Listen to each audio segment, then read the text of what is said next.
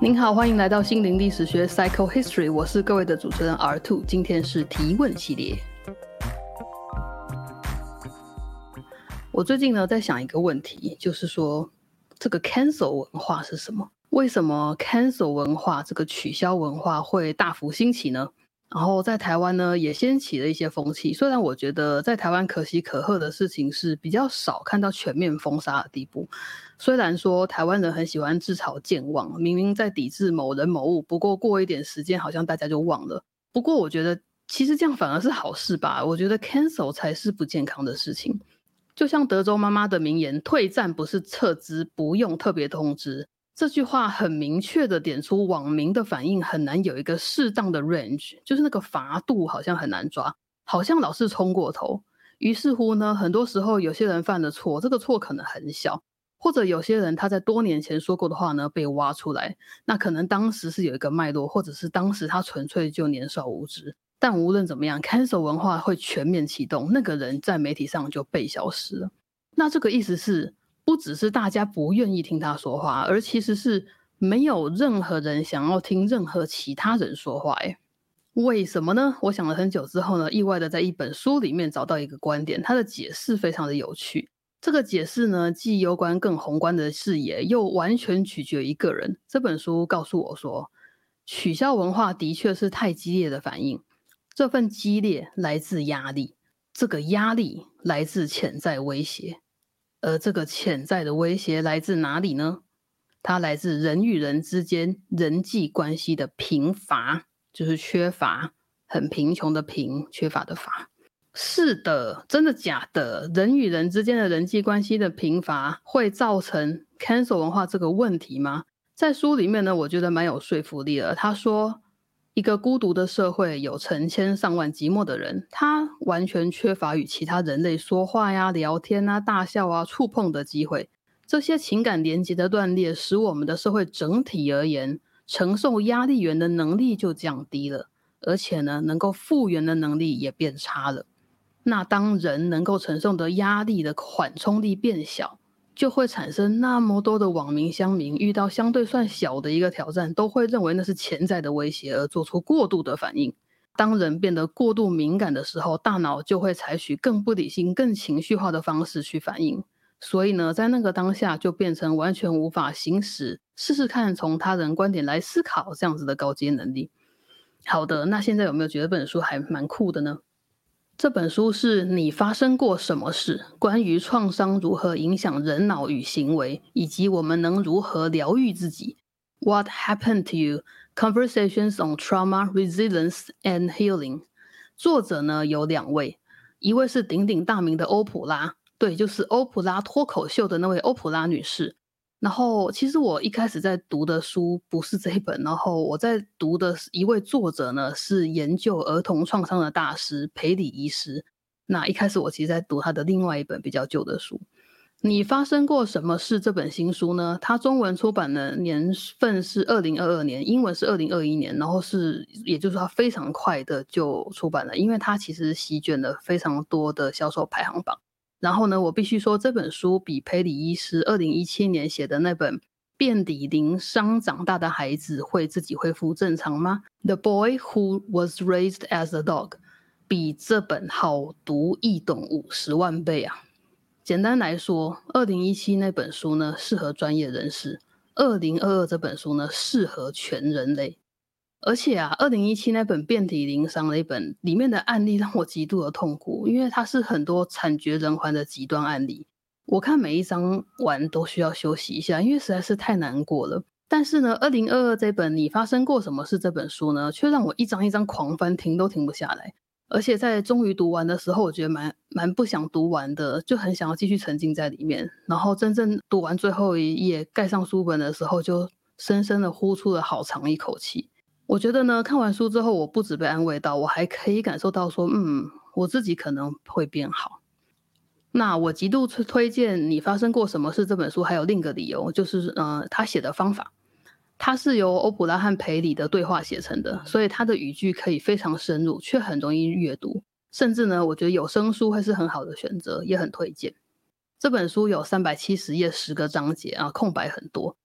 他很轻容的给予读者很多原本很硬的科学观念，然后穿插他们两个治疗过的或访谈过的个人真实故事，还有他们自己经历过的事情。我觉得这点蛮重要的，因为这本书呢，真的提到了非常多他们两人自己亲身的经历，然后呢，就看到这两位很有智慧的人，他在什么时候的什么经验。让他体悟到什么事情，而这件事情的背后有什么科学根据，以及我觉得很重要的是，它可以产生什么行动方案去改变别人的人生或改变自己的人生。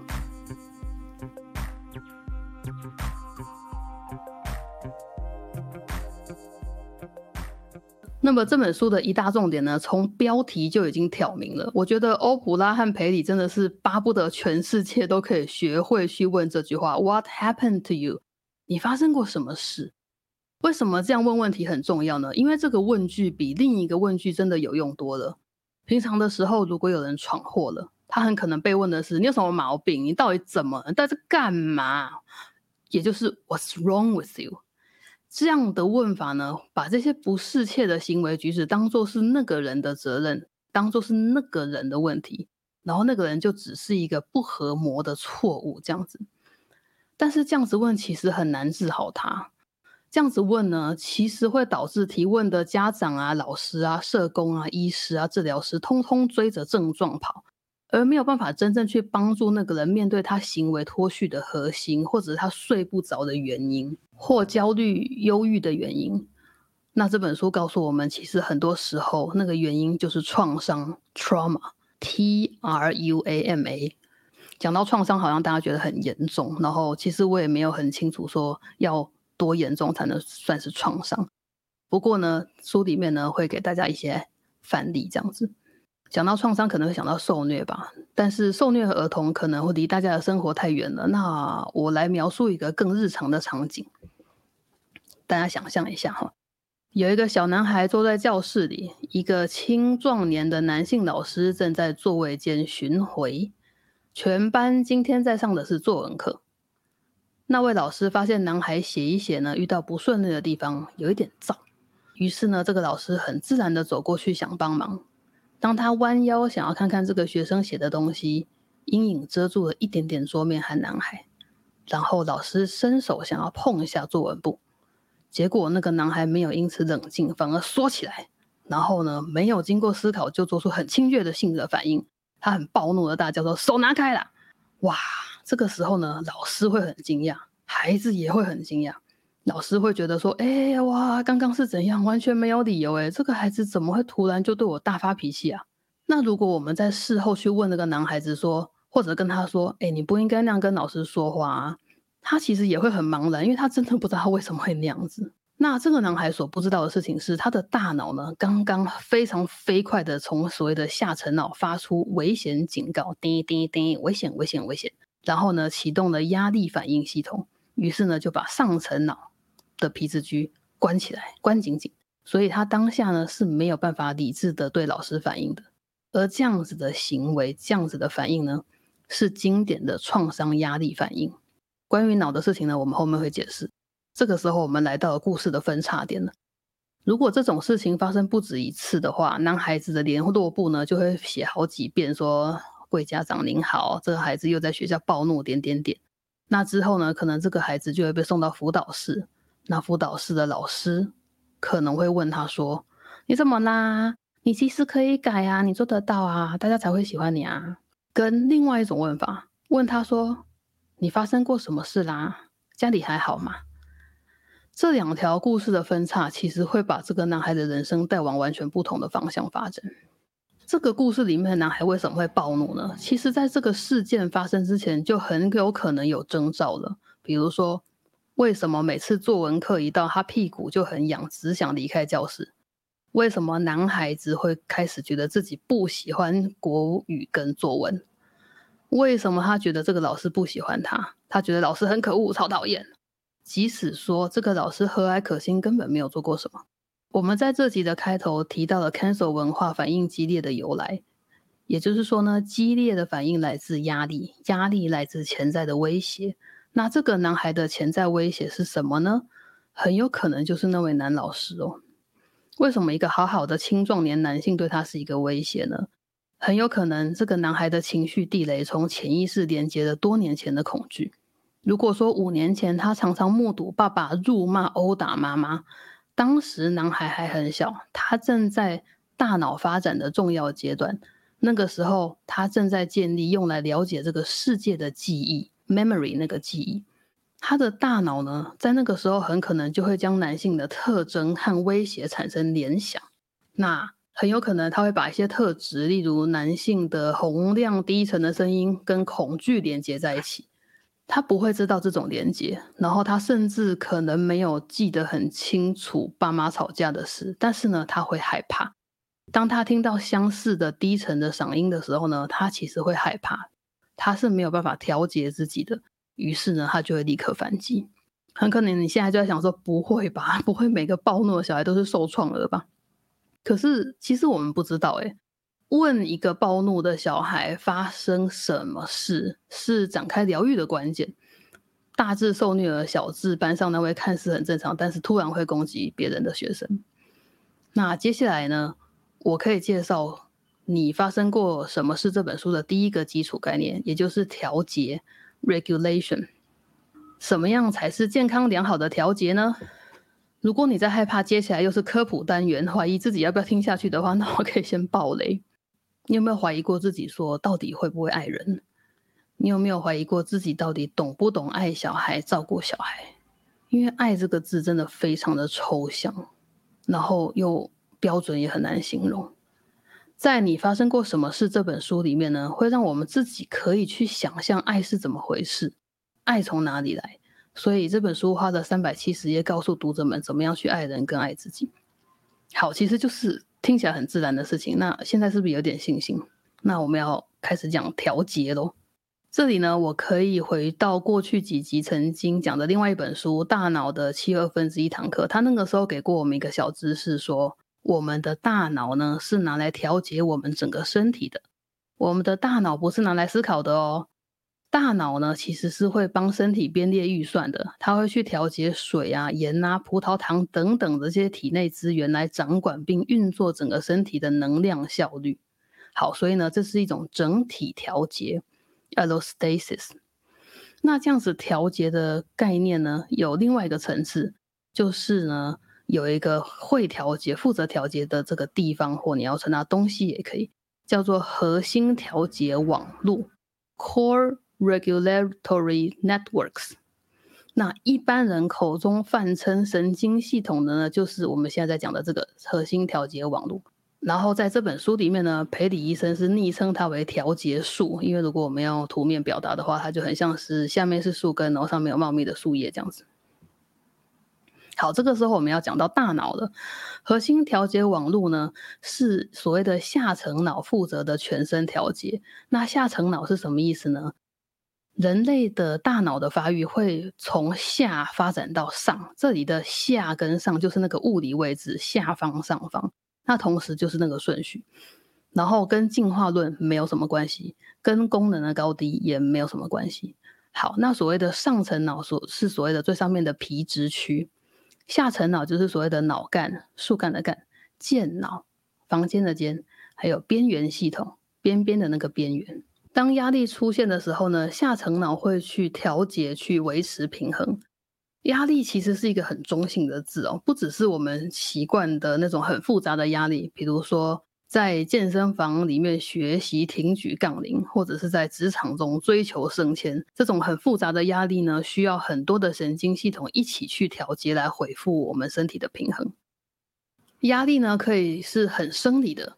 口渴、肚子饿、觉得冷，都是压力。这些压力会让大脑指挥身体去满足那些需求。那成年人呢，基本上已经学会说：“我饿了，我就去买个面包吃就好了，就恢复平衡，不饿了。”那婴儿呢，是还没有学会的，他也没有办法靠自己去满足这些需求来回到平衡的状态。所以呢，家长就常常要抱婴儿，摇摇他，换尿布啊，啊，喂奶啊。去满足他的需求，让宝宝学习怎么样健康的调节自己的身体。所以呢，当婴儿大哭的时候，大人会回应他关爱、身体接触。那婴儿就会开始记起来照顾者的味道啊、笑容啊、声音啊跟抚触的感觉，并且在他调节的时候，把这些感受跟安全感去关联起来。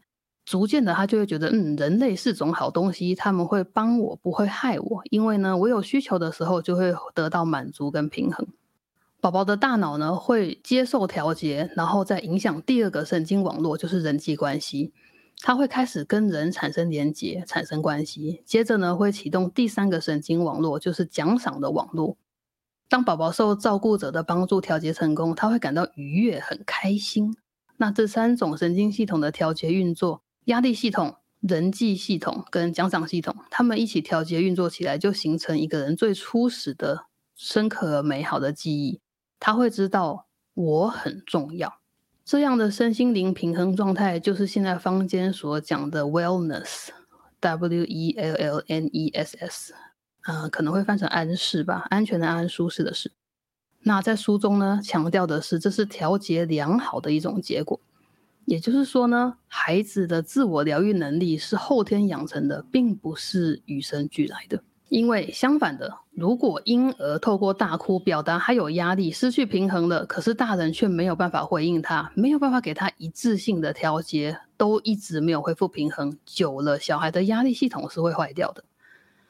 因为呢，宝宝的压力系统会在长时间不一致又他没有办法预期的方式下面一直启动，他会一直觉得危险、危险、危险，那就会导致这些重要的系统过度的敏感。像刚刚提到那个暴怒的男孩，在家暴环境中长大的孩子会习惯提高警觉，观察家里任何一丁点威胁的迹象，这是在家里很是厉害的适应能力。但是这样子的高度警戒，在学校、在课堂上是没有需要的。于是他可能会导致孩子呢无法专心上课，就变成适应不良，被贴上 ADHD 啊、注意力不全啊等等等等的标签。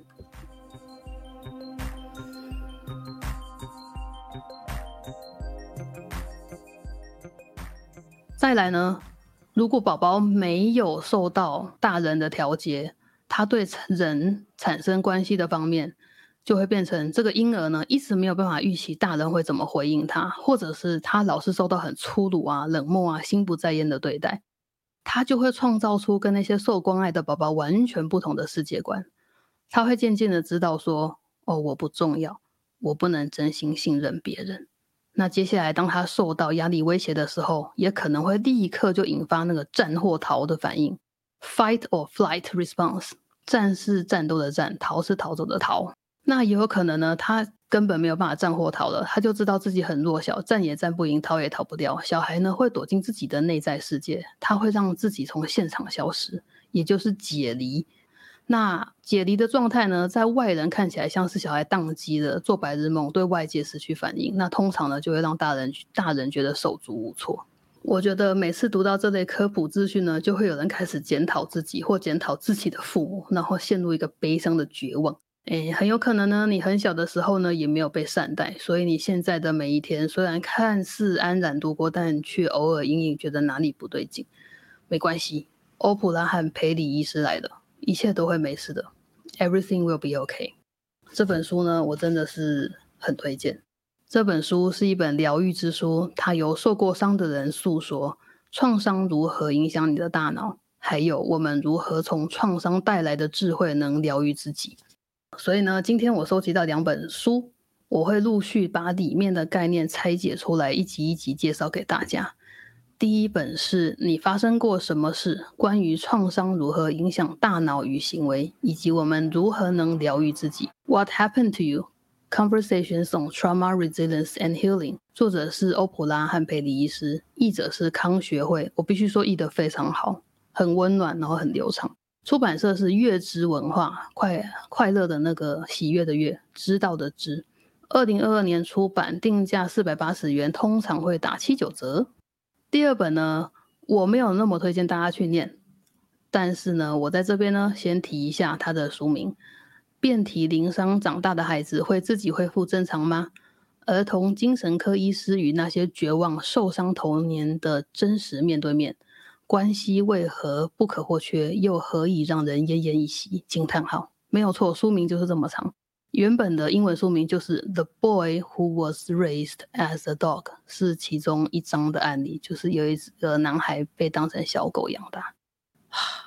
那这本书呢比较厚，然后它有电子书，我下次再来仔细一点介绍它。感谢各位来心灵历史学这边玩。如果呢你有想要聊天的话，可以去 IG 的讯息盒。那请记得按赞、留言、加分享、订阅频道并开启小铃铛。感恩，我是阿兔，心灵历史学，下回见喽，拜拜。